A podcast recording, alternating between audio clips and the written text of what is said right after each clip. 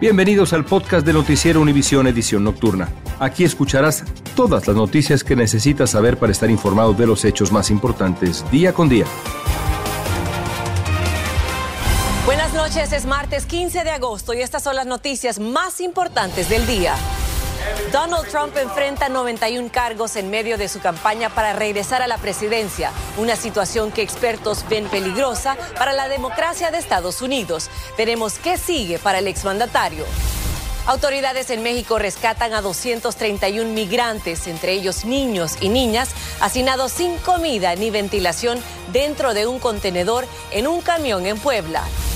Algunos inmigrantes recién llegados a Nueva York se ganan la vida vendiendo caramelos con sus hijos en el metro, a pesar de los peligros y riesgos que esto implica. ¿Y tu mamá dónde está?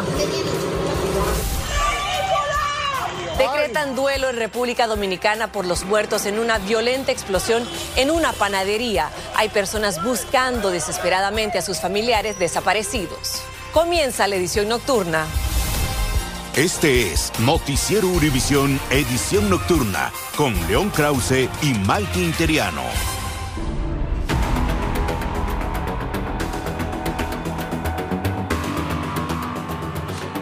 Muy buenas noches. En efecto, son 91. Ese es el número de cargos que enfrenta Donald Trump después de que las cuatro investigaciones en su contra concluyeran en imputaciones. Así es, León. Ahora, una de las preguntas es cómo el expresidente podrá enfrentar cada uno de estos procesos cuando estará en medio de una demandante campaña electoral. Para algunos expertos, las acusaciones contra Trump plantean un desafío del que depende hasta el futuro saludable de la democracia de este país. Guillermo González nos explica qué es lo que sigue para el ex presidente Donald Trump. Adelante, Guillermo.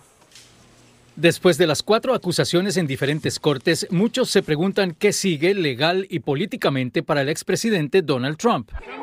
Por ahora ya deberá enfrentar un juicio en Manhattan por cargos de fraude comercial relacionados con el pago de dinero a una ex actriz de cine para adultos, otro en Florida por el mal manejo de documentos clasificados, otro en Washington por sus esfuerzos para revertir el resultado de las elecciones de 2020 y el más reciente en Georgia por supuestamente tratar de conspirar para cambiar ilegalmente el resultado de las elecciones en ese estado. Cuando una, una persona toma la presidencia, toma el juramento de que va a cumplir con la constitución de los Estados Unidos. Y aquí tenemos una persona que está violando a la Constitución de los Estados Unidos. En su cuenta de la red social Truth, el expresidente dijo, Así que la casa de brujas continúa. 19 personas acusadas esta noche, incluido el expresidente de los Estados Unidos.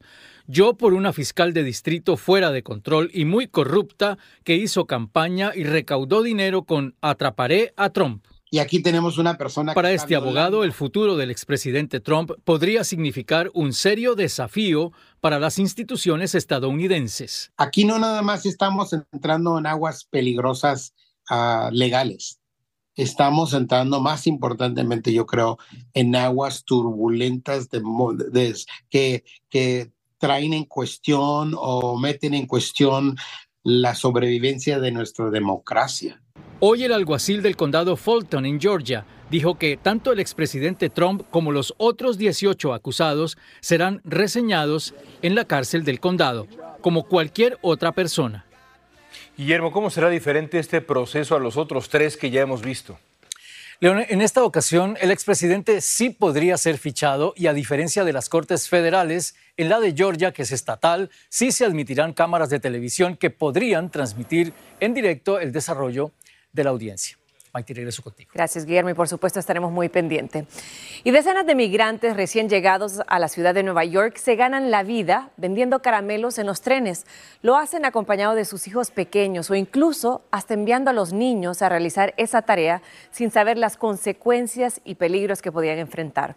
Fabiola Galindo habló con ellos y nos tiene los detalles de las dificultades que enfrentan.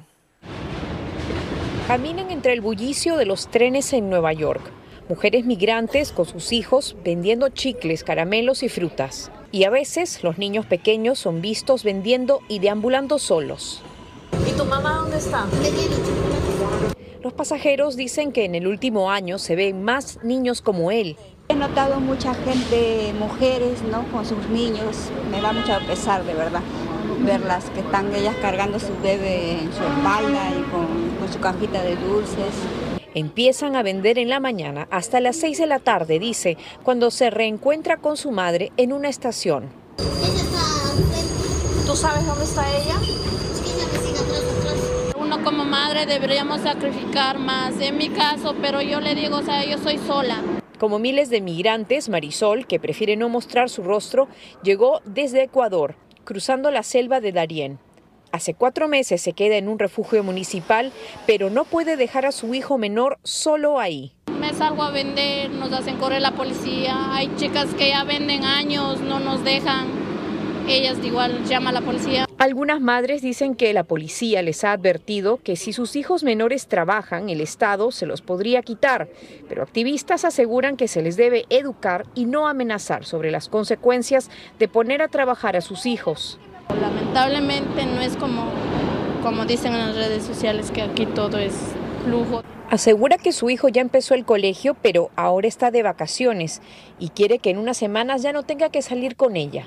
Como que él sí ya le está dando un poco al, a inglés. Ya sale un poquito, él ya puede defender el inglés. Pero la Agencia de Protección a Menores dice que si usted ve a un niño en peligro, lo mejor es llamar a la policía, mientras ellos, por necesidad, toman riesgos. En Nueva York, Fabiola Galindo, Univisión.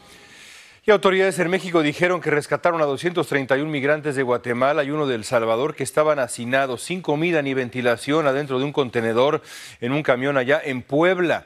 Los policías revisaron el camión cuando escucharon golpes y descubrieron a los migrantes. Son 84 mujeres, 9 hombres, 120 niños acompañados, 18 adolescentes no acompañados. Las familias y los menores fueron llevados a un albergue de procesamiento. Los adultos fueron a una estación migratoria.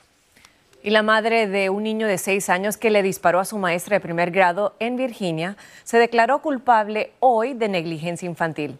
En la corte se supo que el niño sacó del bolso de la madre el arma con el que disparó a la maestra, quien se encuentra recuperándose. Generalmente este delito conlleva una pena de cinco años de cárcel, pero la madre, Deja Taylor, llegó a un acuerdo con la fiscalía que solo está pidiendo seis meses de cárcel. Y las autoridades decretaron tres días de duelo por las víctimas mortales de una violenta explosión en una panadería en la ciudad de San Cristóbal, en República Dominicana. Se reportan al menos 10 muertos y varios heridos, algunos de gravedad. Pero también hay personas desaparecidas. Los familiares de las víctimas están desolados. Ha causado dolor en, en el pueblo. ¿Tu hermano desaparecido? Sí, desaparecido de ayer a las 2 de la tarde y la esposa no aparece. Estamos todos preocupados y no tenemos noticias. No me dejan entrar al morgue porque yo no reconozco su mano. El mercado quedó totalmente destruido y las autoridades investigan las causas de este incendio que sigue siendo todo un misterio. A partir de hoy, las autoridades de Maui comenzarán a revelar las identidades de los muertos en el incendio catastrófico que ocurrió. Tras notificar a los familiares, harán públicos los nombres, como lo requiere la ley estatal. Las imágenes son apocalípticas. El gobernador de Hawái dijo esta noche que se reportan hasta el momento 101 muertos, pero los equipos de búsqueda solo han rastreado 25% de esta área afectada que vemos. El número seguramente va a crecer. El presidente Biden se refirió hoy a la tragedia. Our prayers, our thoughts and prayers with the people of Hawaii, but not just our prayers. Every asset, every asset they need will be there for them. And we be, will be there in Maui as long as it takes. As long as it takes. I mean that sincerely. La tragedia ocurrió ahí en La Jaina, pero a 25 millas de ahí, en Kula, los bomberos combaten incendios que han quemado hasta el momento 700 hectáreas. Y otro crimen político en luta a Ecuador. Pedro Briones, dirigente del partido del expresidente Rafael Correa, fue asesinado a tiros en la puerta de su casa en la provincia de Esmeraldas. Este crimen ocurre solo cinco días después del asesinato del candidato presidencial Fernando Villavicencio, quien había denunciado casos de corrupción. Estás escuchando la edición nocturna de Noticiero Univisión.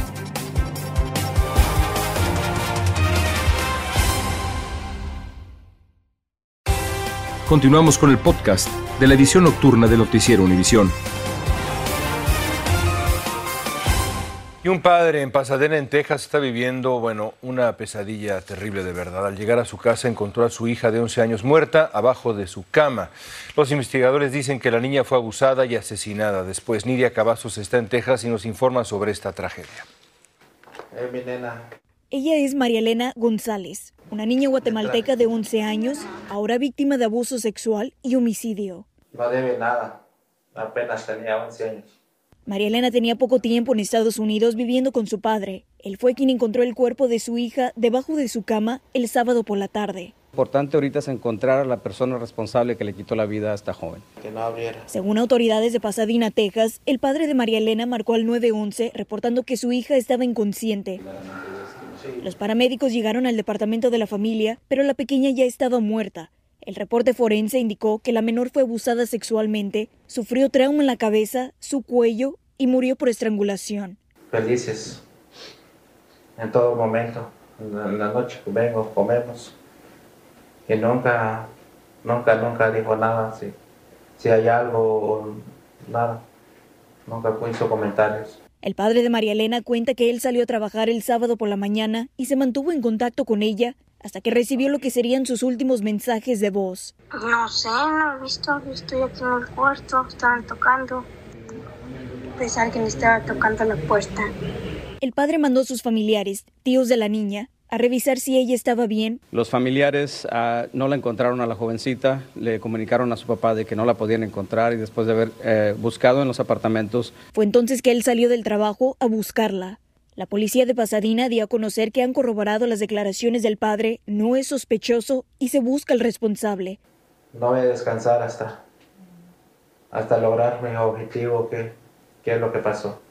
Autoridades también confirmaron que al momento se está analizando evidencia forense y digital. La familia de la pequeña María Elena ahora está buscando repatriar su cuerpo hasta Guatemala, ya que allá está su madre y su hermana. La niña tenía deseos de un día regresar a Guatemala para poder reunirse con ellas. Desde Houston, Texas, Nidia Cavazos, Univisión. La Fiscalía de Nueva Jersey publicó imágenes de la cámara corporal de un policía que acudió a una llamada por violencia doméstica y mató a un hombre. La policía llegó a una casa en Elizabeth cuando otras personas trataban de quitarle un cuchillo a Steven Hurtado. El oficial le disparó, lo mató. Ahora la familia dice que tenía controlada la situación y no había por qué matar a este hombre. Y las duras condiciones de vida en Los Ángeles para la creciente población de ancianos con bajísimos recursos los está forzando a terminar en las calles. Para enfrentar el problema, los votantes aprobaron el año pasado el llamado impuesto de mansión que entró en vigor este año. Pero ¿cómo podría ayudar esto a las personas de la tercera edad? Dulce Castellanos nos tiene más. Nunca pensé terminar así, ¿verdad? A sus 66 años de edad, Juana Amezcua dice que vivir en este albergue es mejor que estar expuesta a los peligros de la calle. Su hijo recientemente falleció y sus demás hijos viven lejos y dice que esta es su única opción. Porque yo pienso que cada quien tiene que hacer su vida y yo pues seguir la mía hasta donde pueda. La señora Juana es parte de la creciente población de ancianos que están sumándose a la indigencia en el condado de Los Ángeles. Nada más en este albergue en el centro de Los Ángeles viven más de 200 personas de la tercera edad. Muchos ya no encuentran trabajo, otros están discapacitados o padecen de condiciones crónicas y el dinero que reciben del Seguro Social no es suficiente. Soy sobreviviente de cáncer en el 2018. Tengo una, una hija con necesidades especiales de 41 años y es la que yo cuido. Entonces para mí me ha impactado mucho el alto costo de vida. La renta, cuando no hay control de renta, la gente, los dueños se aprovechan. María Cibrián es una de las miles de personas que se beneficiarán de la medida ULA, conocida como Mansion Tax, la cual impuso un impuesto sobre las propiedades que se vendan en más de 5 millones de dólares, fondos de dicho impuesto que se utilizarán para combatir la indigencia. Hoy quienes abogaron por la medida se reunieron para crear un plan sobre cómo harán llegar los nuevos recursos a los más necesitados. En Los Ángeles, Dulce Castellanos, Univisión. Y la oposición en México poco a poco se acerca a la selección de su candidato presidencial, el periodista Enrique de la Madrid. Quedó fuera hoy, siguen con vida tres aspirantes, el panista Santiago Krill con 20% de respaldo, la senadora perista Beatriz Paredes con 26%. Ambos se disputan el segundo sitio. La favorita sigue siendo la senadora panista Xochitl Galvez, quien tuvo el apoyo de 38.3% de los votantes en ese primer sondeo de opinión. El 3 de septiembre se conocerá quién será el candidato presidencial de la oposición mexicana. Las autoridades del Estado mexicano de Jalisco están investigando la desaparición de cinco jóvenes. Los padres de algunos de estos muchachos los identificaron entre las imágenes que circulan en redes sociales donde son sometidos, por desgracia, por el crimen organizado. El caso tiene alarmada a la comunidad allá, pero como nos dice Atsiri Cárdenas, no es la primera desaparición de ese tamaño y este estilo ocurrida allá en Jalisco. Vean. De verdad, ya. ya la súplica es desgarradora. Sabemos que ya algunos ya no están. Por favor, ya, regrésenos. Es el llamado de la prima de uno de los cinco jóvenes desaparecidos de entre 19 y 22 años de edad, a quienes los secuestraron la noche del viernes. Jaime Martínez, Roberto Olmeda, Diego Lara, Dante Hernández y Uriel Galván fueron vistos por última vez en el área conocida como El Mirador, en el municipio de Lagos de Moreno, al norte de Jalisco. Aparentemente es esperar, esperar y esperar, como es en todos estos casos. Aquí, donde toda una comunidad se unió para exigir su localización, no pierden la esperanza de que estén con vida tras publicarse en redes un video y una foto donde presuntamente son ellos siendo sometidos. Uno de los padres los reconoció. Es mi hijo, es mi hijo. Tras localizar una finca con aditamentos criminales posiblemente relacionada con la desaparición y el auto de uno de los jóvenes, el fiscal afirmó que un segundo vehículo encontrado calcinado también era de ellos. De hecho, en el lugar se localiza una laminilla o la placa que coincide con la serie que tenemos identificada con los datos y características del vehículo.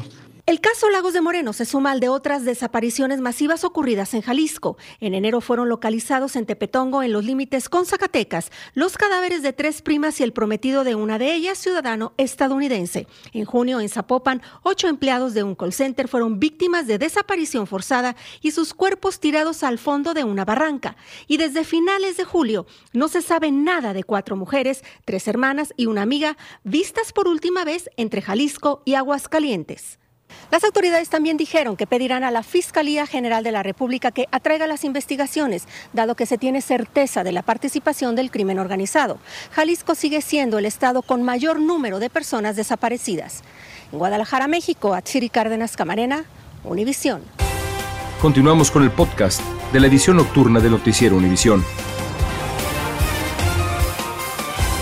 El éxito de Taylor Swift va más allá de los escenarios y entra ahora en los salones de clase porque una universidad de Bélgica cree que los textos de sus canciones merecen estudiarse. Para el próximo otoño, la Universidad de Ghent ha creado un nuevo curso de literatura. Compara las canciones de Taylor Swift con los textos de Charles Dickens y William Shakespeare, nada más y nada menos. Interesante. Bueno, y Madonna anunció las nuevas fechas de su gira Celebration, que tuvo que ser pospuesta cuando estuvo hospitalizada por problemas de salud. Las fechas de sus conciertos en Norteamérica comenzarán después del 13 de diciembre y fueron reprogramadas y serán a continuación de sus presentaciones en Europa. Continuamos con el podcast de la edición nocturna de Noticiero Univisión. Esta noche el Inter Miami, bueno, sigue imparable. Logró clasificar para jugar la final de la League's Cup este próximo sábado. Goleó 4 a 1 al Philadelphia Union. Buen equipo, ¿eh? En el partido se destacó, pues, ¿quién más? Lionel Messi marcó un gran gol a una gran distancia, y lo ves. El portero un poco se come el disparo de Messi, pero bueno, mira dónde va. En fin, de hacerse con la victoria, Messi, Messi podría convertirse en el jugador con más títulos en la historia del fútbol. Van a enfrentar al equipo de Nashville que eliminó al Monterrey. La final, creo, va a ser allá en Nashville. Así que bueno, veremos. Vamos a estar pendiente. Y bueno, quiero que terminemos con las imágenes de una inusual lluvia de billetes que les cayó del cielo a los visitantes de la Feria Estatal de Iowa y que causó mucha emoción entre los presentes. La lluvia esta, digamos, la causó un hombre que aventó 100 billetes de un dólar al público, dijo que lo hacía pues para divertirse un rato, la gente lo grabó, la escena se volvió viral en redes sociales. Y ahí vemos algunas personas, sí, bueno, de dólar en dólar. Se divirtió, la pasó bien. Claro. Estas ferias son maravillosas. Bueno, y de poquito en poquito Lo que más me gusta de esas ferias es lo que se come ahí. Qué rico. Se va llenando el jarrito. El jarrito, Tienes por toda la razón, qué linda, qué linda frase. Gracias amigos. Hasta Buenas mañana. noches.